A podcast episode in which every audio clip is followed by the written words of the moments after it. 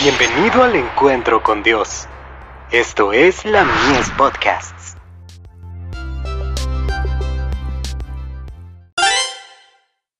Hijos e hijas de Dios. La esperanza de gloria. A quienes Dios quiso dar a conocer las riquezas de la gloria de este ministerio entre los gentiles, que es Cristo en vosotros, la esperanza de gloria. Colosenses 1, verso 27.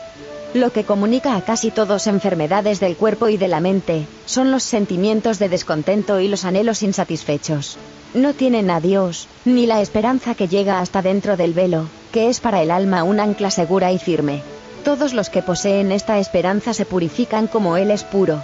Los tales estarán libres de inquietudes y descontento, no estarán buscando males continuamente ni acongojándose por dificultades prestadas.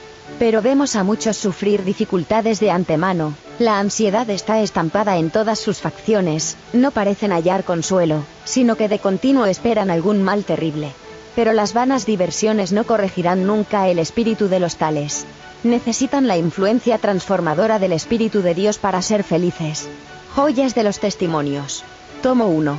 Página 178 y 179.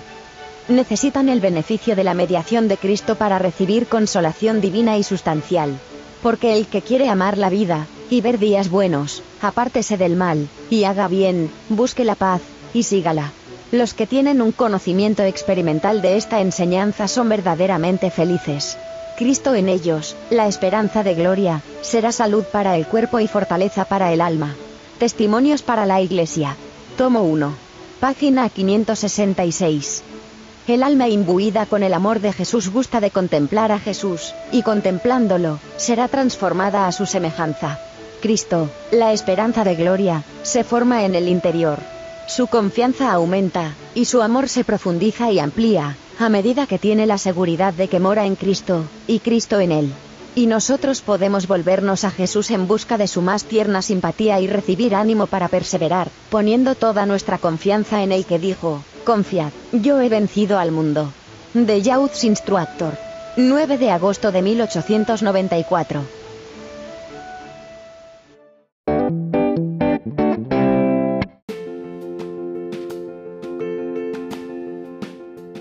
Visítanos en www.ministeriolamies.org para más contenido. Dios te bendiga.